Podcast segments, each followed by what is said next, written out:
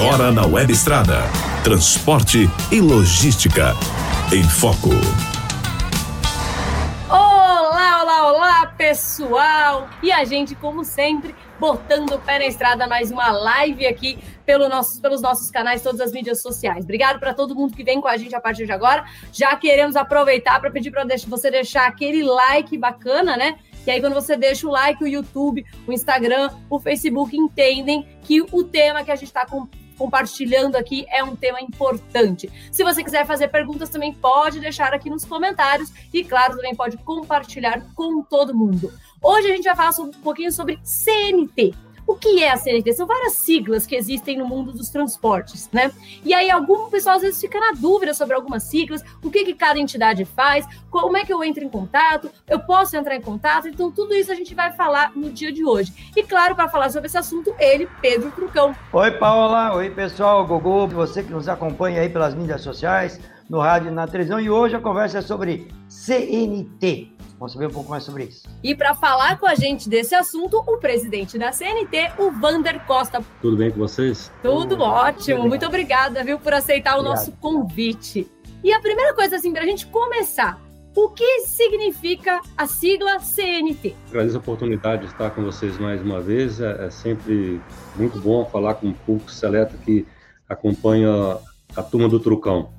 A CNT é Confederação Nacional do Transporte ela representa todas as empresas. Para falar no popular, nós representamos CNPJ, só CNPJ e de todos os modais de transporte. Então, aqui é a casa do transporte aéreo, ferroviário e rodoviário, tanto de cargas quanto de passageiros. Então, é a, reúne as empresas de transporte, defende os interesses dos empresários do transporte. Quando a gente diz é o CNPJ, é desde o que ele, do pequeno até o grande, né? Desde o pequeno microempreendedor, do, do, do PJ que eles falam, você deixou de ser autônomo, saiu do CPF, CNPJ, tem o um abrigo aqui na, na CNT, é, EPP, microempresário e as grandes empresas de transporte também. Muito bem. Trucão, agora com você. Tá certo. Bom, primeiro, mais uma vez, Wander, muito obrigado. Obrigado por receber o convite aqui da gente. Obrigado por estar conosco mais uma vez, é importante. O Wander Costa aqui é mineiro ali de Araxá, terra boa.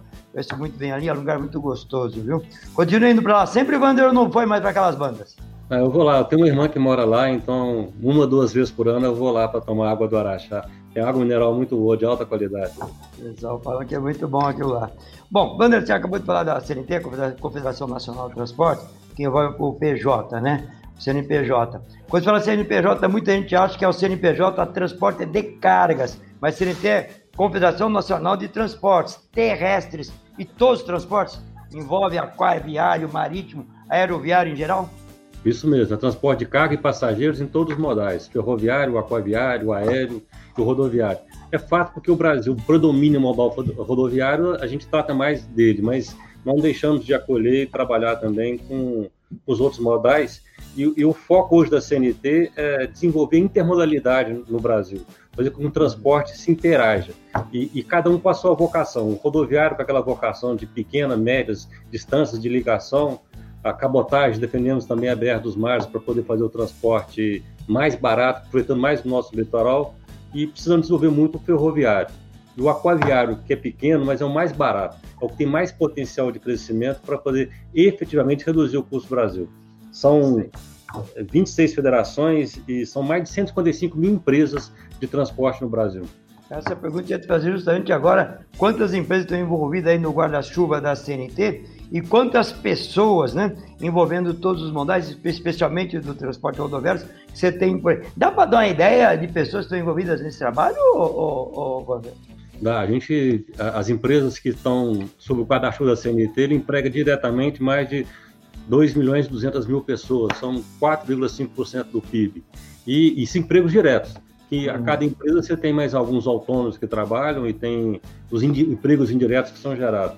Vander, é, quando você fala em, em Cooperação Nacional de Transporte, são todos os modais, a gente compara, vocês mais do que nunca, rodam para esse planeta todo, têm conhecimento de todo tipo de modais e, e das matrizes de transporte no mundo todo.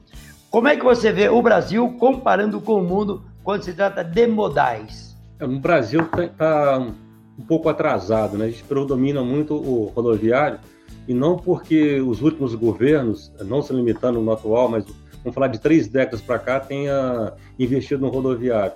Não, investiu muito pouco na infraestrutura e o rodoviário ele tem uma vida própria. Ele vou citar aqui como exemplo o transporte de safra. A, a, a barreira agrícola foi para o centro-oeste brasileiro, hoje invade também o norte, e não houve construção de ferrovia ou, ou hidrovia. O caminhão faz uma picada e foi passando. Hoje você vê transporte de grandes composições, aqueles bitrens, quando chove até atolado. É porque, tendo em vista que os governos não investiram em infraestrutura de transporte, o caminhão foi virando um trator e, e rompendo qualquer, até terra arada. Aliás, a gente vai buscar a semente da safra literalmente na lavoura, né? E você pode observar que isso fez com que mudasse a, o tipo de composição utilizado. Utilizava uma carreta que era 4x2, foi para 6x2. Ele não deu certo na terra, porque patina, você conhece a história, deu 6x4. Para quê? Para poder ser tracionado em, em, terrenos não pavimentados. Então, o rodoviário foi se, se, se virando, se, se auto-inventando, e daí a prevalência na, no, no modal rodoviário. Mas é preciso desenvolver ferrovias e hidrovias, o Brasil tem um potencial muito grande para isso. Uhum.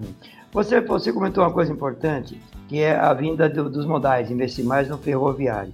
A gente vê país, os Estados Unidos é um baita do exemplo, a gente já fez matéria sobre isso também lá nos Estados Unidos, é, que é um país que tem uns modais muito bem desenvolvidos. A infraestrutura norte-americana é muito boa, tanto no ferroviário, no aquaviário, no marítimo, no aéreo e também no rodoviário. E é, hoje, a segunda maior frota de caminhões do mundo, né? E também tem a segunda ou a maior malha viária rodoviária do mundo. É, como é que você vê essa composição, os Estados Unidos com toda a economia, mas com essa malha imensa e o maior volume de caminhões rodando? É isso aí que a gente defende, é, é que os modais não competem entre si. Estados Unidos tem um modal aquaviário muito desenvolvido, mas a maior frota do mundo de caminhões estão lá. E são caminhões de alta qualidade e que geram mais rentabilidade para o transporte rodoviário.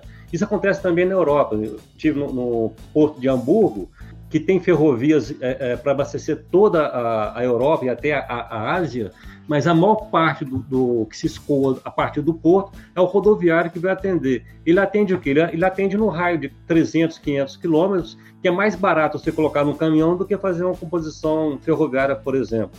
Então, desenvolver o, o transporte multimodal é bom para todos os modais. Agora, na, quando foi discutida a BR dos mares, alguns transportadores rodoviários ficaram questionando que teria uma concorrência predatória. Eu falei, não, não tem. Pode ficar tranquilo que a vocação nossa do rodoviário, que é pequenas e médias distâncias, vai prevalecer. Você não vai deslocar o navio do Porto de Santos para levar para Vitória. Não é economicamente viável. Para esses pequenos e médios, é, vai prevalecer sempre o rodoviário e assim no mundo. E aí que o rodoviário ganha mais dinheiro. Então vai deixar de fazer o transporte de longa distância, muitas vezes deficitário, porque qualidade motorista tem que andar pouco com o caminhão e parar muito, e fazer aquilo que dá mais dinheiro. Gente vai trabalhar, podem até dizer, trabalhar menos e ganhar mais. Vai ser bom para todo mundo o desenvolvimento do, dos nossos modais. Bastante gente fazendo perguntas. O Davi pergunta assim: qual é a relação da CNT com o governo federal? Existe essa relação? A primeira coisa, né? Como é que funciona isso? Existe sim, nós relacionamos aqui em Brasília com todos os âmbitos de governo, tanto no âmbito executivo, a gente trabalha intensamente com o MINFRA, trabalhamos com muita frequência na, com o Ministério da Economia também, e defendemos interesses nos outros é, segmentos legislativos, tem um acompanhamento intenso na, na, na formulação de legislação, umas, muitas vezes propondo novas legislações para melhorar o, o transporte, e muitas vezes é, é, para que não se tenham legislações que atrapalhem. E atuamos também no judiciário, é, judiciário e também no Tribunal de Contas para poder defender o interesse da, das empresas de, de transporte. E no, tanto no judiciário quanto no legislativo, muitas vezes como consultoria, nós somos questionados e apresentamos estudo técnico para defender a viabilidade do transporte. Então, é, a atividade da CNT em Brasília, na defesa do interesse das, das empresas de transportes, é contínua. Perfeito. E aí, inclusive, é, você falou de uma coisa que, que realmente muita gente questionou a gente, né? Que quando veio a questão da BR do mar, muitos autônomos estavam preocupados, né, autônomos e, e, pequenos empresários também, preocupados de como seria isso na, como isso impactaria a, a vida do, do motorista. Mas, por outro lado, por exemplo, a CNT a gente vê a CNT, por exemplo, ela faz aquele trabalho importantíssimo sobre o levantamento da, da pavimentação, né? No, da situação das estradas e tal. Isso, aquela pesquisa. Então, é, eu queria até que você falasse um pouco da, da se possível, um pouco da importância desse tipo de trabalho, assim, o que, que isso gera? A gente faz uma pesquisa, daí vem políticas públicas, né? É, Para quem não conhece a pesquisa, né, se puder falar um pouquinho dela, e aí, assim, o que, que se tira a partir daí? A pesquisa rodoviária, ela faz um diagnóstico, né? E, e a partir do diagnóstico, você pode fazer um desenvolvimento e ver o que é possível, mesmo com um orçamento precário. Que aproveitou muito nossas pesquisas com sucesso foi o Estado de São Paulo ele pegou a pesquisa e verificou o que é que eu posso fazer com menos recursos. E isso é questão de três a quatro anos atrás. Eles enxergaram que trabalhar a sinalização era barato e trazia esse resultado. Trabalhar a sinalização, no ano seguinte a pesquisa mostrou a evolução da, da rodovia. E o povo, o usuário se beneficiou disso também, porque uma rodovia sinalizada evita acidentes, você tem a, a prevenção. Essa pesquisa tem utilidade disso e está sendo usada também pela, pelo governo federal. Nós tivemos na Polícia Rodoviária Federal ano passado, eles estão pegando as nossas pesquisas para analisar onde estão as piores curvas, aquelas que têm um, rodo mais, um nível mais fechado, para fazer pequenas intervenções e evitar acidente.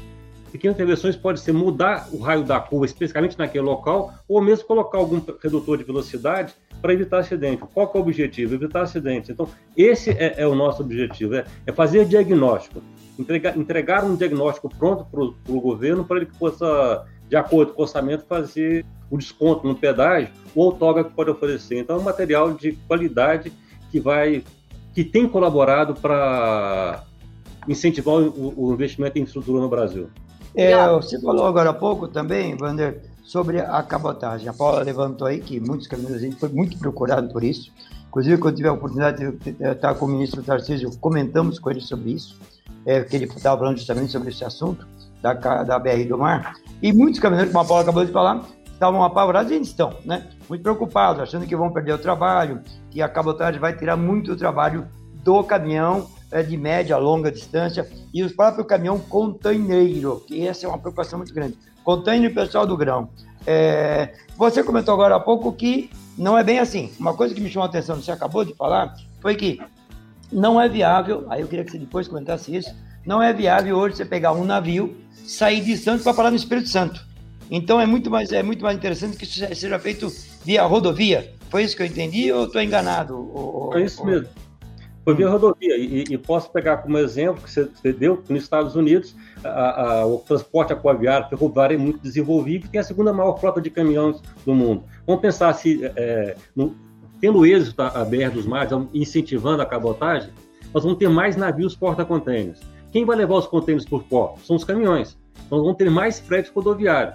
Se você reduz o custo do Brasil, se incentiva a, a instalação de novas indústrias no Brasil, mais carga para o rodoviário que vai, que, que vai, transportar. Então, é, você vai perder algum transporte de contêiner, ou mesmo que de grão, por exemplo, não, não acho razoável você pegar o arroz no Rio Grande do Sul e levar de caminhão para Belém. É, é, essa carga, se acontece, vai perder, mas da lavoura até o porto de Rio Grande, por exemplo, vai continuar sendo caminhão. Isso se viabiliza o transporte em grandes volumes na, cabota na, na cabotagem, você vai ter mais necessidade de abastecer os portos de, de container. E quando chega em Belém, vai ter mais um caminhão para poder retirar lá e abastecer a região norte. Então, é, é, aonde no mundo você tem desenvolvimento multimodal, você tem uma, uma, indústria pujante, você tem uma geração de emprego e tem um comércio é, ativo, atrativo. O rodoviário vai ser sempre o principal modal, porque ele faz a, a primeira e a última etapa, para levar no porto e para escoar do porto para o consumidor. Uhum.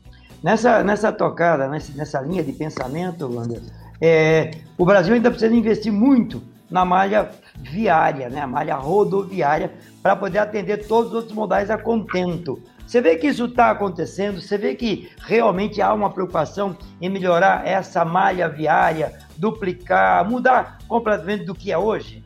É, existe uma, uma, uma, uma vontade. Eu, eu, sinceramente, acho que está tá devagar. Eu estava mais animado uh, no começo do governo Bolsonaro, com, com, a gestão do ministro Tarcísio, com a pessoa que, que, é do ramo, que conhece o ramo.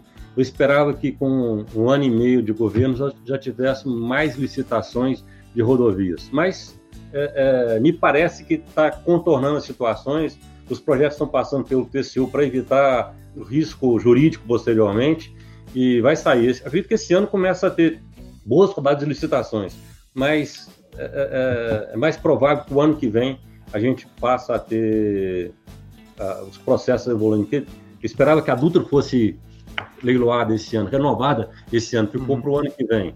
Esse ano vai ter algumas rodovias no Paraná, mas uhum. esse é o caminho. A gente está apoiando muito o projeto do Free Flow que passou na, na no Senado, está na, na Câmara, e eu acho que isso vai abrir o leque do que é que pode ser privatizado.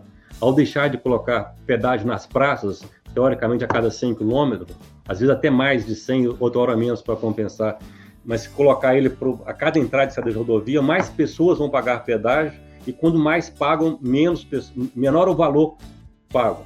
E hum. isso passou no Senado, acho que vai passar na Câmara muito rapidamente. E rodovias que hoje têm análise econômica de viabilidade negativa ou inviáveis tornarão viáveis. Então, eu espero que para 2022 a gente tenha um, um grande desenvolvimento com a privatização, porque esse é o caminho.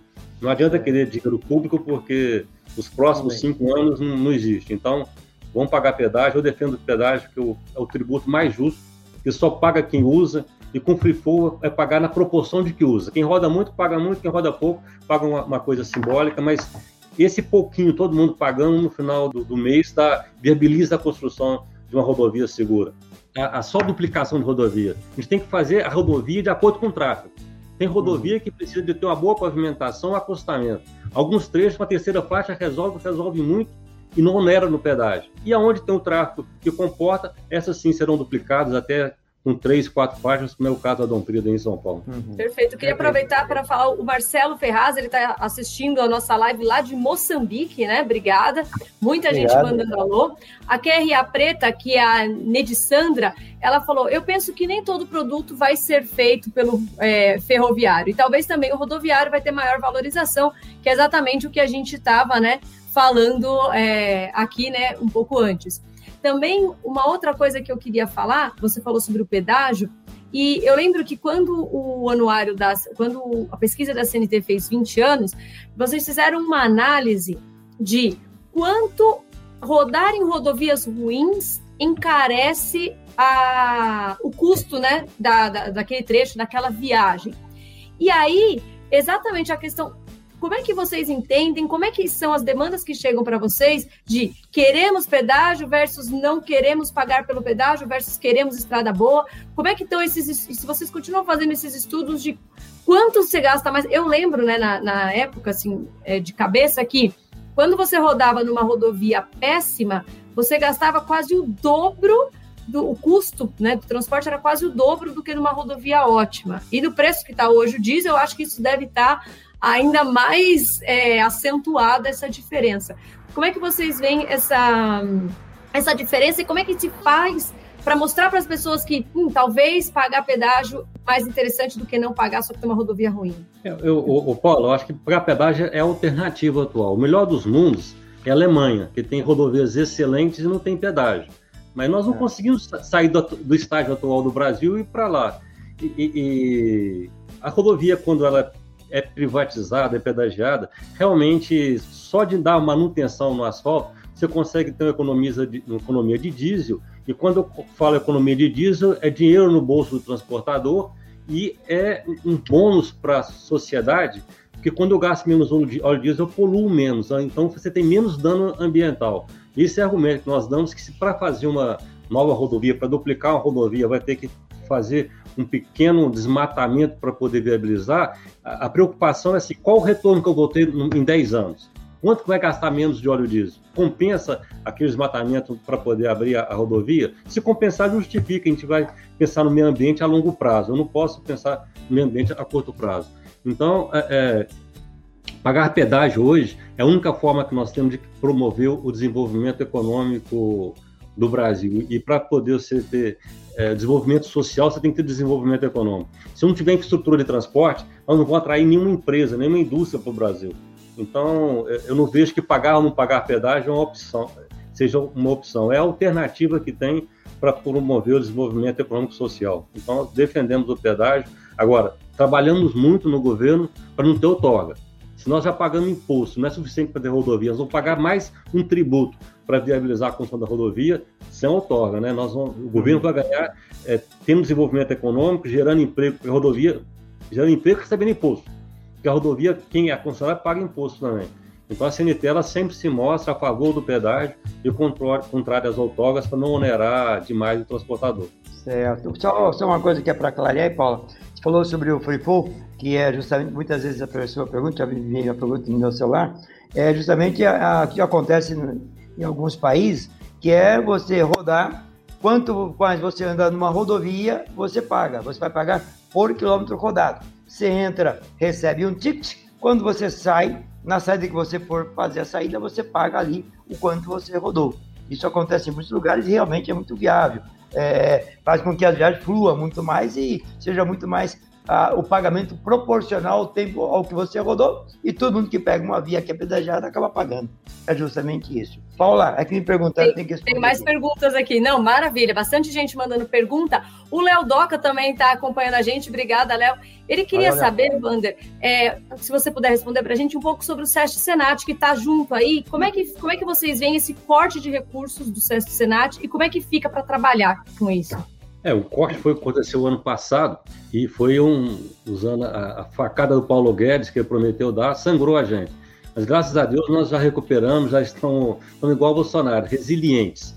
Passamos por ela e, e, e conseguimos sobreviver e continuamos com, com, a, com as obras, com as inaugurações.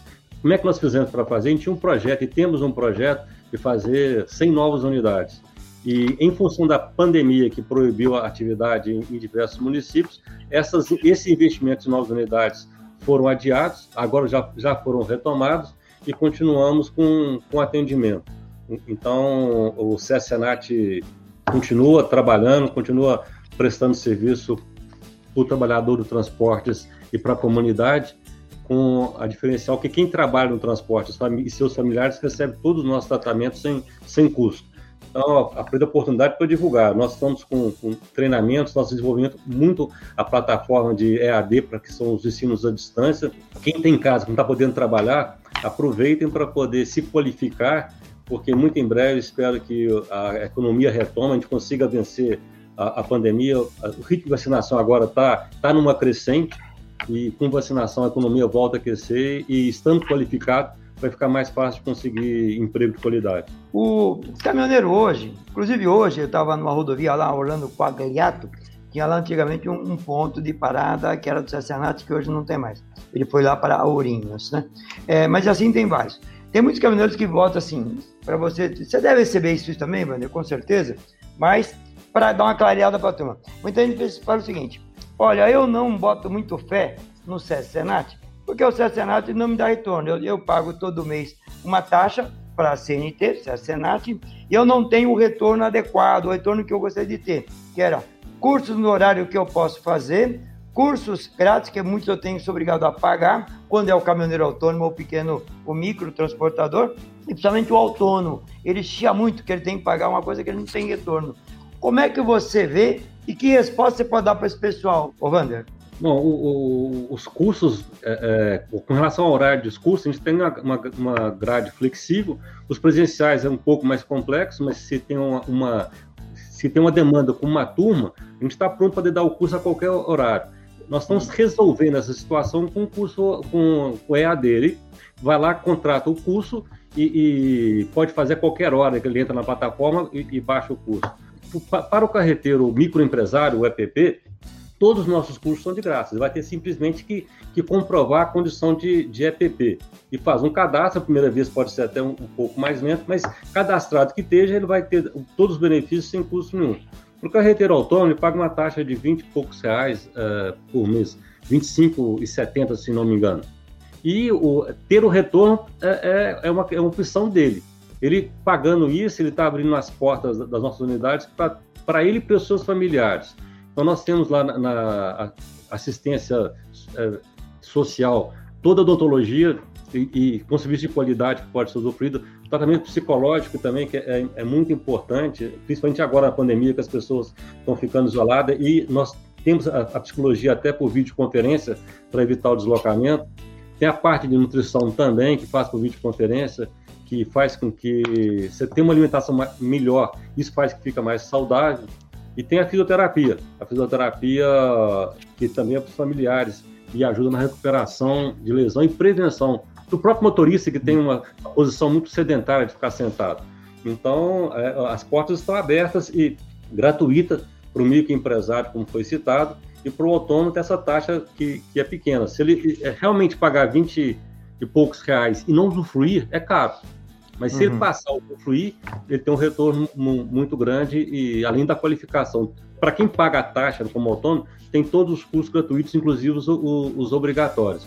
A, a, cobrança de curso obrigatório é para aquele que faz a contribuição mensal. Muita gente falando que essa questão do pedágio, que entende que é, acha que é justo se pagar um, um, pedágio no valor justo. E aí o na estrada falou: olha, na BR 324 na Bahia tem pedágio, mas a pista é ruim. A mesma coisa o pessoal fala da, da 116 na Via Bahia. Queria saber, Wander, se a CNT tem esse trabalho também de monitorar essas vias pedagiadas, se, como é que funciona, se chegam reclamações dos transportadores, e aí o que, que vocês fazem com essas reclamações? A gente monitora, só o ano passado não teve a pesquisa rodoviária em função da pandemia, nós não conseguimos recrutar os pesquisadores para ir para a estrada, mas já é um problema que já foi superado, nós já estamos com a pesquisa pronta para poder começar a rodar agora em, em maio, e vamos divulgar ela no, no, no segundo semestre. Isso tudo a gente vai detectar em rodovia pedagiada que, que as condições não, não justificam o, o, investimento. E trabalhando muito com, com, com as concessões é, é, para poder fazer com que o pedágio seja dado como retorno de qualidade de rodovia para o usuário. A, as questões que tem é que existem algumas rodovias que foram licitadas no governo passado num modelo que não se mostrou viável. E o que nós estamos estamos trabalhando até agora junto com o TCU é para poder dar uma solução nisso. Você pega a BR-040, que, que vai de Juiz de Fora até Brasília, ela está tá se pagando pedágio e ela está ficando deteriorada porque a concessionária é, fez, denunciou o contrato. E o TCU está verificando o que se faz. A gente entende que o trabalho do TCU é um trabalho de alta qualidade, é importante, mas tem que ter celeridade a justiça, para poder dar efetividade, ela tem que ser séria. Não precisa ser urgente, mas tem que ser sério para poder atingir o objetivo. E nós trabalhamos, não, não estamos satisfeitos com essas rodovias onde é, é estão mal conservadas.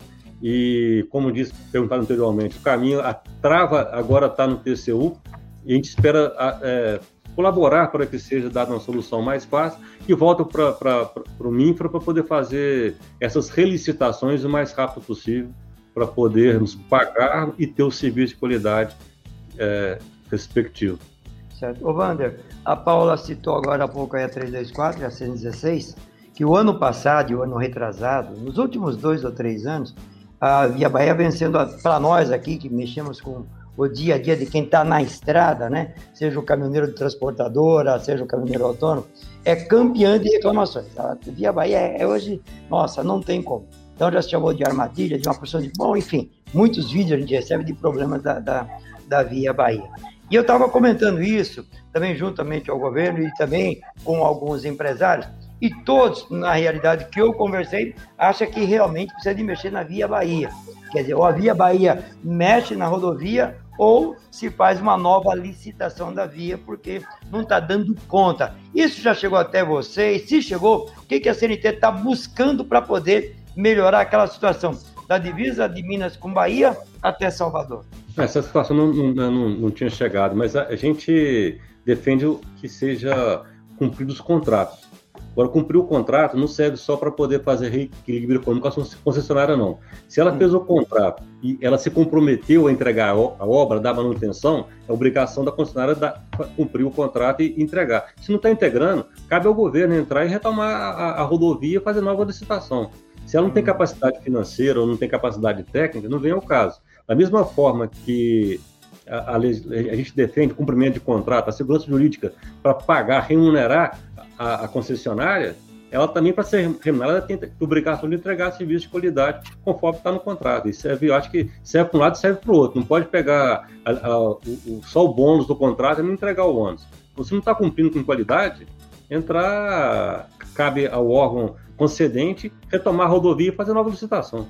Então, tá aí, é o que eu acho que deve acontecer em breve, na minha visão, é que deve acontecer em breve, porque realmente está um, uma briga violenta ali. Paula Toca, contigo. Trucão, o Gustavo Fernandes pelo Facebook ele perguntou: e as áreas de descanso? Vocês estão, como é que funciona? O que, que a CNT tem feito para brigar pelas áreas de descanso que eram para existir lá desde a lei é, de 2015, que é a, na verdade, desde a lei de 2012, né? Que é lá 12.619. Como é que a CNTA vê essa questão da, da, da, do descanso estar obrigatório, mas não ter aonde parar? Isso aí foi uma deficiência que teve no passado, porque por, por ocasião de, de, do lançamento do edital dessas rodovias, não foi colocada a obrigação de construir áreas de descanso. Então, o que, que nós estamos fazendo? Nós já conversamos com, com a BCR, que é a Associação das Concessionárias Rodoviárias, eles têm acessibilidade que precisa de construir, isso pode é, provocar um equilíbrio econômico no contrato, mas é, fazendo conta e mostrando a eles, construir uma área de descanso com segurança, que é o que o motorista de caminhão precisa, vai onerar muito pouco o pedágio. Eles estão, fizeram a, a, as contas e, em alguns casos, até nem necessidade de repassar não existe. E se tiver que repassar, vai ser um, dois centavos, coisa que vai passar como forma imperceptível. Então, acho que isso está bem encaminhado para as, concessões novas, já, vai, já está constando nos editais e serão obrigatórias, terão que ser construídas para viabilizar a cobrança do pedágio, e para aquelas já existentes, tirando a, a, via Bahia, que vai ter que não tem solução, mas aquelas já existentes, com, com a Fernão Dias, por exemplo, as concessionárias estão dispostas a fazer o um investimento e recalcular para poder, através da previsão contratual, reequilibrar com o financeiro. Acho que o ano que vem a gente começa a ver essas obras já andando e resolvendo esse problema de parada para os motoristas de caminhão, que é um fator de segurança para todos nós. Uma, uma pontuação, a Eixo SP já demonstrou, já mandou para a gente aqui, já fizemos matéria sobre isso, é, de nove praças de pedágio que eles começam a construir agora. E segundo o Sérgio, que é o presidente da Eixo, ele informou que até o meio do ano que vem, então ele vai começar a obra agora no segundo semestre, as obras são nove praças em vários pontos da rodovia, é, que liga esse ponto todinho de Piracicaba até Parapuã, acho que é isso, o panorama, é, esse ponto todo ele vai ter obras começam agora, todas elas começam ao mesmo tempo e termina no final de 2022. Então isso faz parte desses novos, novos contratos que você está falando, né, Wander? É, justamente. É, os, os, os, novos contratos já, já vai vir com esse problema solucionado. Mas nós precisamos de resolver primeiro o passado. Uhum. Ou tem que esperar 20 anos para poder fazer novas licitações. E o diálogo é sempre uma forma positiva de, de, de encontrar. Então, a CNT está conversando com o MIFRA, está conversando com a BCR, para poder chegar no meio termo e, aonde for possível, por questões econômicas, construir sem onerar o pedágio, excelente. Onde for necessário onerar, que, que venha uma conta que retrata exatamente o custo do, do da, da, praça de, de descanso. E agora vai ser um assunto que vai estar oportuno, porque estão pedindo reequilíbrio econômico em função da, da, da, pandemia, da queda do tráfego da pandemia. Nós também da CNT está acompanhando o, a, a, queda de tráfego. Em muitos casos já não existe mais a queda. Então, na hora de fazer o reequilíbrio econômico por conta da pandemia, a gente já coloca, já estamos tentando, convencido a colocar também a necessidade de fazer a, a, os pontos de descanso para resolver dois problemas com uma só renegociação. Aproveitar aqui para falar pelo Instagram, muita gente perguntando várias coisas. Só queria deixar claro que assim, as nossas lives, cada semana a gente tem um tema, né? Então, tem uhum. semanas que é, a gente convida caminhoneiros autônomos para conversar com a gente, tem semana que a gente convida o pessoal do sindicato dos autônomos, tem semana que a gente convida o pessoal das empresas, tem semana que a gente convida pessoal que é outra coisa, ou médico, ou enfim, outra coisa, só para deixar claro que cada semana a gente tem um tema diferente. E a Rosa Maria, ela perguntou qual canal de TV está sendo transmitido Pé na Estrada, então é, todo, é no SBT, todo domingo às 7 horas da manhã. E o Marco Souza, a Ivandra, pergunta para você. Ele falou: Eu não pago um valor fixo mensal, mas as cargas que eu carrego têm descontado um valor para o Sérgio Senat. É isso que funciona? Como eu comprovo? Como é que funciona isso? É isso mesmo, Marcos. Obrigado pela pergunta. Se você já, nas cargas que você transporta, já tem um desconto do Sérgio Senat, é só levar a, a informação lá, um documento, uma carta frete dessa para comprovar que houve desconto e você tem um atendimento gratuito. Eu Nesse caso não é gratuito, ele é pré-pago. Mas não precisa é. pagar nada mais porque já é. foi descontado. Você ganha o cartão pré-pago. Se você pagar e usar, você tem um benefício. Se você pagar e deixar na gaveta, vai acabar perdendo. Então, no caso do, do Marcos, ele não há que fazer nenhum pagamento novo e pode usar todas as instalações do CSNAT no Brasil, tanto ele quanto seus familiares. O pessoal também está falando assim, que, aqui, né, que além da Via Bahia, que é de longe a que o pessoal mais reclama, né? Só que também o pessoal tem falado de outras. E a gente vê que os contratos de concessão são muito diferentes também, né? O pessoal tem falado, por exemplo, da Fernão Dias e da Regis Bittencourt. E essas duas rodovias têm um valor de pedágio muito diferente, por exemplo, de Dutra, né? De Bandeirantes. E aí o nível do serviço também é diferente, né, Vander? É, a Fernão Dias é, é, a rodovia mais barata do, do, do, Brasil. Foi um modelo de estação feito lá ainda no governo anterior, não importa quem era o presidente, mas ela foi rodovia própria, o governo federal com recursos próprios, com recursos nossos, contribuintes, pessoa da rodovia, depois que ela estava pronta, ela fez uma licitação onde a concessionária tem a obrigação de dar manutenção na, na, na rodovia. Ela não tem que fazer nenhuma nova obra. Aí fica o pedágio bastante barato. É, recentemente até fiz uma sugestão para estudar a possibilidade de aproveitar que a Fernão Dias é barata e que nós precisamos fazer a 381 até Valadares, um trecho muito mais caro, para poder renegociar de forma a, a, fazer uma única concessão de São Paulo a Valadares, resolvendo dois problemas sem onerar demais o, o preço do pedágio. Mas é, são uhum. contratos diferentes em ocasiões diferentes. E você falou o caso da, da Dutra. A Dutra é uma rodovia que está paga já, é totalmente paga, e a concessão dela venceu em fevereiro passado. Poderíamos ter uma redução muito grande de pedágio agora, porque foi prorrogado o contrato e, da mesma forma que a Fernão, Dias, sem obrigação de uma nova obra, apenas manutenção. Mas parte desse valor está indo para o fundo para eventuais é, desequilíbrios econômico-financeiros que, confesso, que eu não consegui compreender muito. Se você paga um pedágio caro para poder fazer obras, acabou a concessão, prorroga para dar manutenção, teria que cobrar só a, a, manutenção. Mas numa próxima oportunidade eu vou poder me entender melhor do assunto e esclarecer.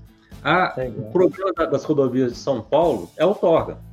É, são rodovias excelentes, eu conheço todas elas. O pedágio é caro porque o governo de São Paulo, na ocasião, recebeu é, é grandes valores de outorgas com o objetivo de investir em outras, em outras rodovias e outras estruturas. É o que eu falei há um passado. Nós estamos dispostos a pagar pedágio pela manutenção até pela construção.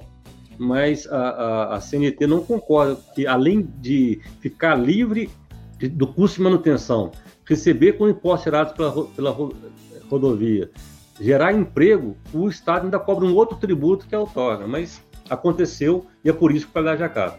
Certo. Tem uma, agora uma outra pergunta, vou dar um pouquinho, Paulo, que ele já respondeu duas perguntas que eu ia fazer, ele acabou de responder já.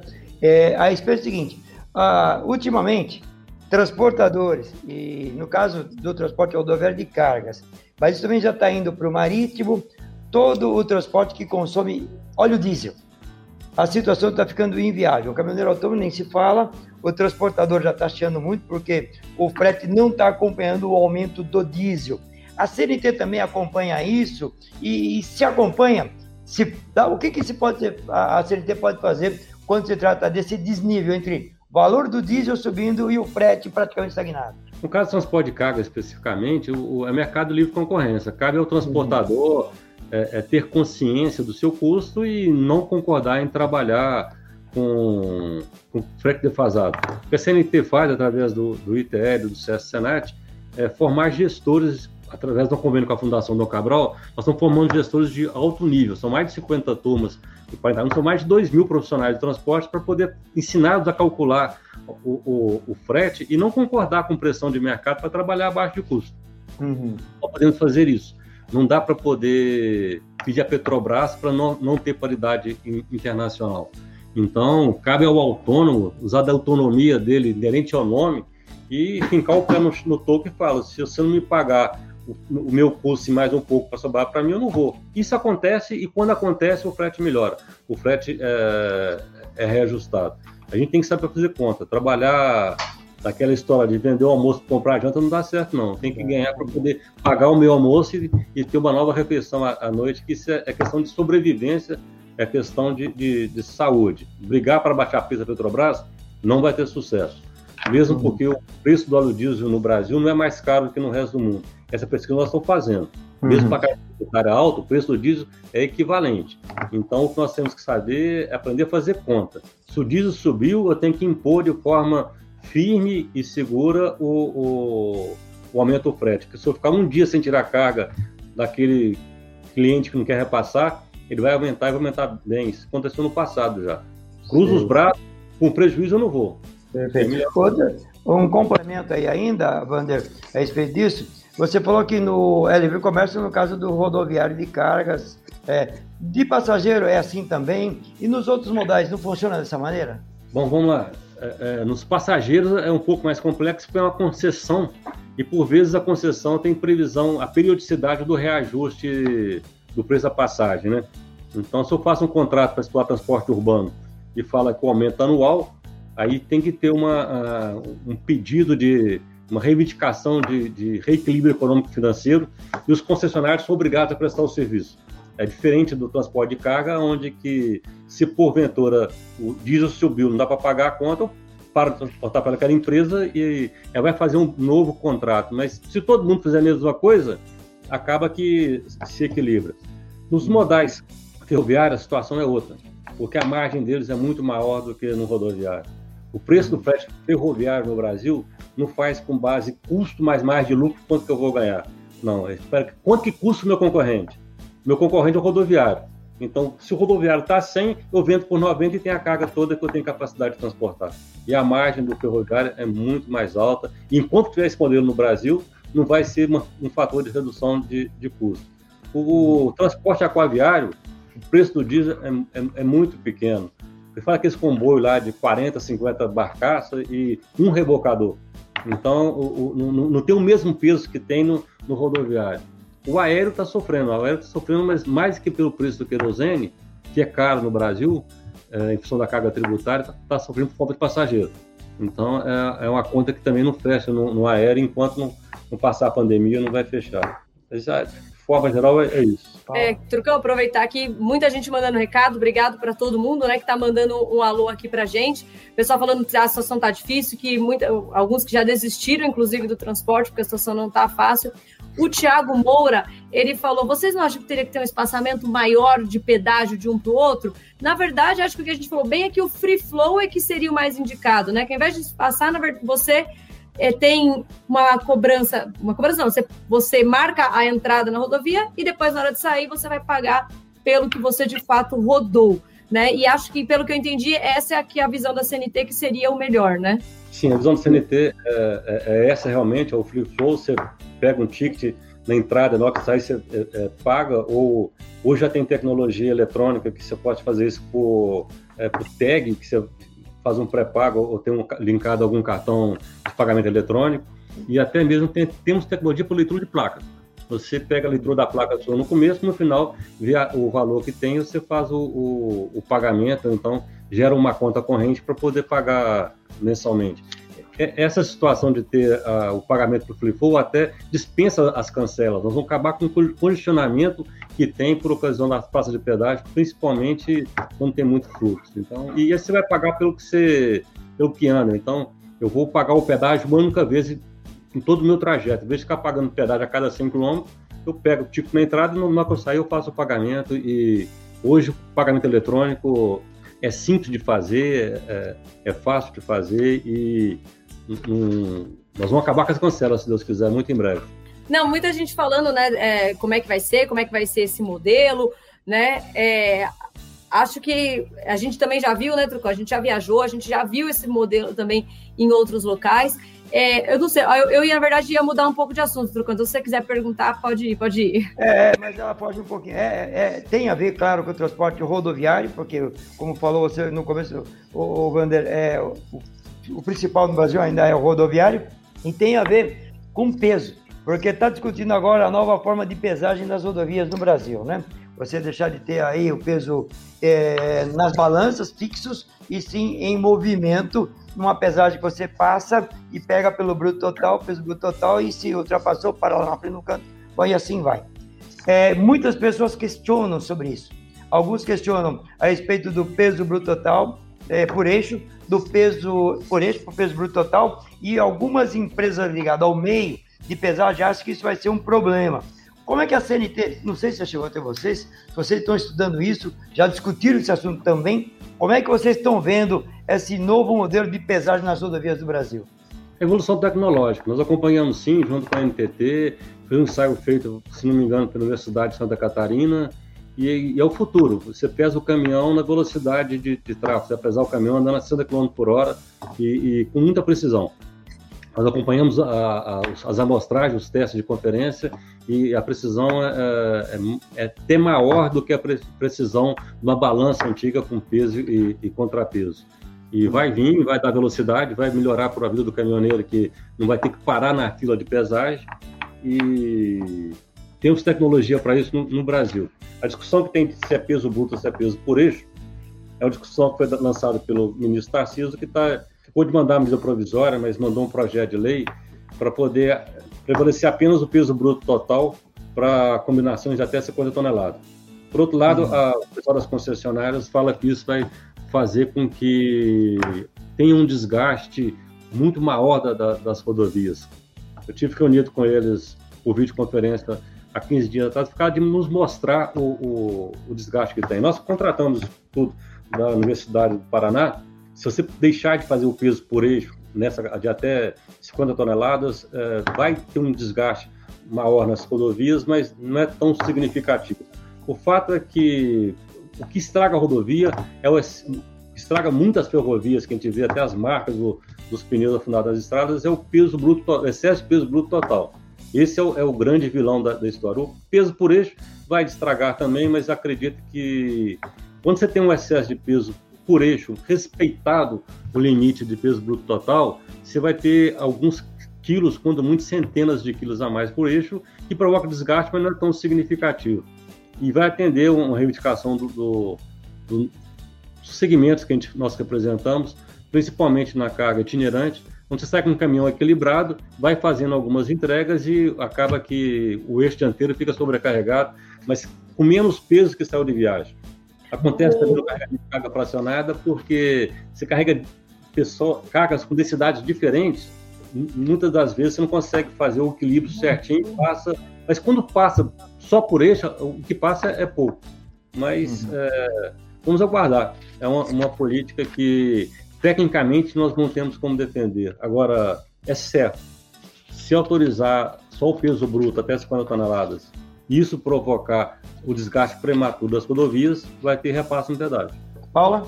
Trucão, muita gente fazendo várias perguntas aqui, queria agradecer, o pessoal continua mandando, né, muitos recadinhos aqui, inclusive o na estrada, ele falou assim, olha, eu acho que seria bacana, inclusive se tiver balança em tudo que é divisa em todo local, porque não tendo o excesso de peso, vai sobrar o excesso de peso bruto total, sobra mais carga para outros caminhões, né? Então, o que, o, que, o que hoje vai em dois, se você respeitar a legislação, vai em três, né? Então, é carga para mais gente. E o Chico Oliveira, ele voltou na questão do frete, inclusive, e ele falou: olha, mas e como que a gente faz a conta para poder saber? Eu queria deixar a, a lei do, do vale pedágio, do vale pedágio, não, desculpa, a lei do piso mínimo, ela é um ótimo balizador né, de, de valor.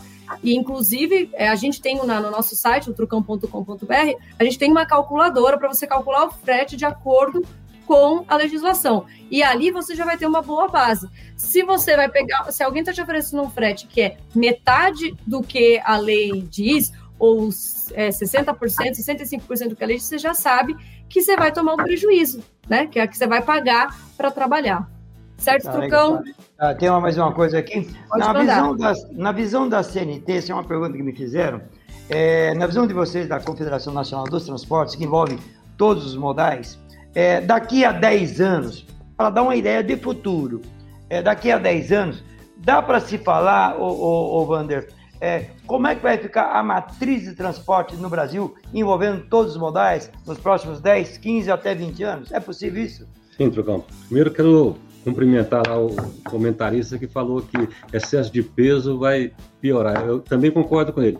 Queria que tivesse balanço em cada quilômetro para ninguém andar com excesso de peso, uhum. porque nós, não ganhamos com isso. Quem ganha com isso é o embarcador que paga te paga o frete é, é, da capacidade do caminhão para você levar o excesso de peso de graça para ele. Aí você ainda estraga a estrada que você vai usar ela depois. Então, é. parabéns, está inteligente. Excesso de peso não, não, não dá dinheiro para o caminhoneiro, não dá dinheiro para o transportador, nem para quem quer da rodoviária. Muito, muito inteligente a colocação.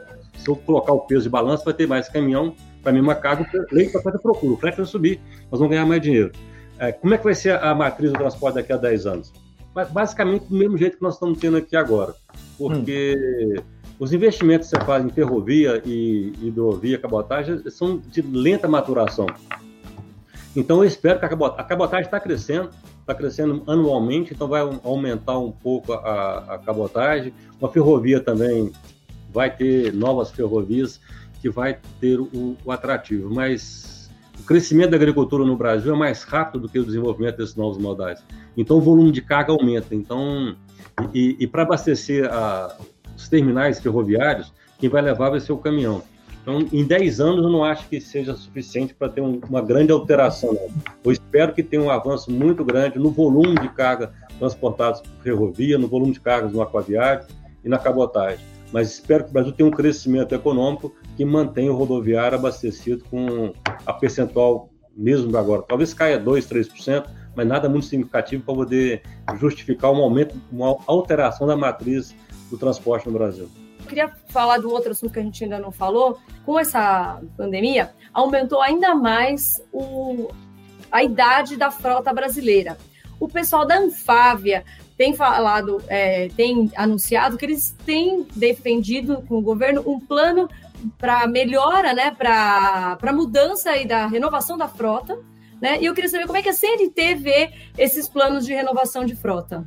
Bom, a CNT apoia o, o plano de renovação de frota, mas uma, um plano de renovação de frotas que nós defendemos há mais de 15 anos, onde haja efetivamente uma renovação, onde o veículo antigo, poluidor, de pouca segurança, seja retirado do mercado para poder dar entrada, espaço para novos veículos, veículos zero quilômetro. E, e é, no passado houve uma tentativa de subsídio, hoje a economia brasileira não tem recurso para fazer subsídio, mas é, é, é preciso, até para melhorar o nível de frete, a remuneração do transportador, que aqueles veículos que.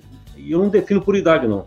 O veículo que não, que não gera segurança no transporte, que em função da defasagem do frete, o proprietário não consegue dar uma manutenção de qualidade, que ele seja retirado do mercado, que vá para reciclagem e, e que é, ajude, através de financiamento a juros baixos, a comprar um caminhão. Não precisa de ser zero quilômetro. Você está fazendo tipo de exemplo apenas. Se tem um caminhão de 30 anos, vai para reciclagem, comprar um de 20, você consegue, é, é, com juros baratos, fazer a reciclagem. O que tem que fazer? Ensinar o proprietário, o motorista a fazer conta ele tem que colocar na conta dele o custo do diesel, do pneu, da manutenção, da sua sobrevivência e um pouquinho para poder pagar a prestação, a depreciação. Na hora que ele colocar no frete tudo isso e colocar a margem de lucro pequena, a, a remuneração melhora, nós vamos conseguir fazer com que a frota de caminhões seja uma frota mais saudável, uma frota mais ecologicamente correta, uma frota que polua menos e produza menos acidentes. Em cima disso, Vander, bem rapidinho, é, a CNT enxerga dessa maneira? Vocês também estão fazendo estudo e estão conversando com os governos, ou o próprio governo federal, sobre essa renovação? Vocês estão brigando por isso? Sim, estão brigando com isso, tanto na infraestrutura, junto com o ministro Tarcísio, quanto na economia, com a equipe do Paulo Guedes. Então, é, é nos dois, e, e, e colocando é, é como meta auxiliar o Brasil a cumprir os compromissos internacionais com relação à poluição do meio ambiente e com relação à redução de acidentes. São dois contratos, dois compromissos internacionais feitos pelo Brasil com essa proposta nossa de retirar o veículo inseguro e o veículo poluente das estradas gente vai ajudar o Brasil a, a melhorar a imagem no exterior. Inclusive, o, o Márcio, ele falou assim, mas não tem crédito para o autônomo, né? O Chico também está com essa dúvida, é que a ideia é que o, é que o programa do governo dê para o, o autônomo vai até um local para descartar o caminhão dele, uma vez que ele está lá, ele vai receber uma carta de crédito, né, para ele poder dar uma entrada, uma vez que esse caminhão tenha sido sucateado, né? Isso não é uma questão de, de do banco, né? É uma questão que o governo, né, que, que ou alguma forma, o caminhoneiro conseguir essa carta de crédito. O pessoal do, do CNT pediu para deixar aí o número do WhatsApp do SESC Senat para tirar dúvidas. Então, o WhatsApp do SESC Senat para tirar dúvidas é o 3315 7000. Para você que tiver dúvidas, outras dúvidas, né? Até porque nem é o Vander que, que, né, que vê isso, tem a, a equipe específica do SESC Senat, então eles vão poder te ajudar se você tiver dúvidas de como usar os serviços do SESC Senat, como comprovar tudo isso, então usa aí, por favor, este número. Acho que a gente já vai indo para as considerações finais. Queria é, saber é. se o, o, Trucão e o Vander podem deixar aí as considerações finais.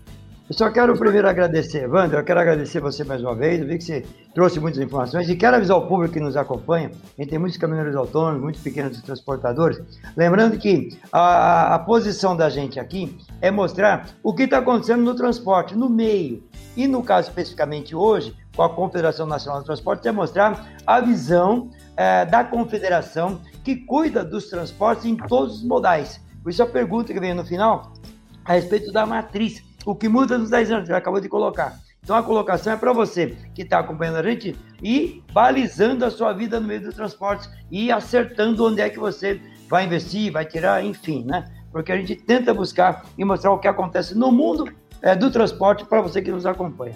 Ô Wander, muito obrigado. Espero termos aí umas novas oportunidades fora a pandemia. Eu tinha pergunta, muitas perguntas de pandemia, mas nem deu para fazer, porque o tempo passou muito rápido. E fica aí à disposição de vocês também, Senado e também da CNT, dentro do programa de televisão, de rádio, nas mídias, nas mídias sociais. Precisou da gente, pode contar, viu? Muito obrigado, Tucão. Quero agradecer a oportunidade de falar com vocês mais uma vez e rapidamente responder a pergunta do Márcio com relação ao crédito. Se o carreteiro autônomo está na legalidade, recebendo os fretes deles por pagamento eletrônico na conta corrente, ele consegue mostrar o faturamento dele para o gerente de banco e vai conseguir crédito. Se, se, ele trabalha com resultado, mostrar que eu, eu faturo 100 e gasto 20 dias tanto com pneu e sobra para pagar a prestação, ele vai conseguir o crédito no, no, no, banco. Então é isso. É trabalhar na legalidade, não aceitar carta frete de, de posto de gasolina, não aceitar pagamento em diesel e, e fazer com que tenha lucro para mostrar que tem capacidade de pagar a prestação e aí vai conseguir ter o crédito necessário. Queria aproveitar a oportunidade, Trucão, para dizer que o CSRAT semana que vem vai fazer a Semana Mundial da, da, da Saúde. A gente vai estar com todas as unidades abertas para atendimento aos trabalhadores em transporte, para divulgar mais o que nós fazemos e para esse sem custo nenhum. E a pandemia permitindo, algumas de nossas vans vão para as estradas também, onde que a gente gosta de conviver com motoristas. Nós gostamos de pé na estrada, mas temos que respeitar a não aglomeração, respeitar os protocolos de, de segurança, sempre usando álcool em gel e, e, a máscara torcendo para ter uma vacina rápida, mas enquanto não podemos ser vacinados, nós temos que exigir os protocolos da, da sanitários para podermos chegarmos vivos e podemos em breve participar de mais uma live aí com, com o Trocão, com a Paula. Muito obrigado pela oportunidade. Perfeito, perfeito. Só uma coisa que a gente coloca no programa sempre, Wander, é, tanto no rádio como na televisão, que a gente passa para os motoristas em geral, assim, pessoal, como você acabou de falar, cuida o tempo todo. Não dê carona para o corona, de jeito nenhum. Isso é que não pode fazer. Muito é isso aí. Muito bom. Perfeito, gente. Obrigada. E até a próxima live. Pessoal, obrigada para todo mundo que esteve com a gente. Deixa o joinha sempre e a gente está de volta logo mais. Obrigado. Um abraço a você. Transporte e logística. É aqui, na Web Estrada.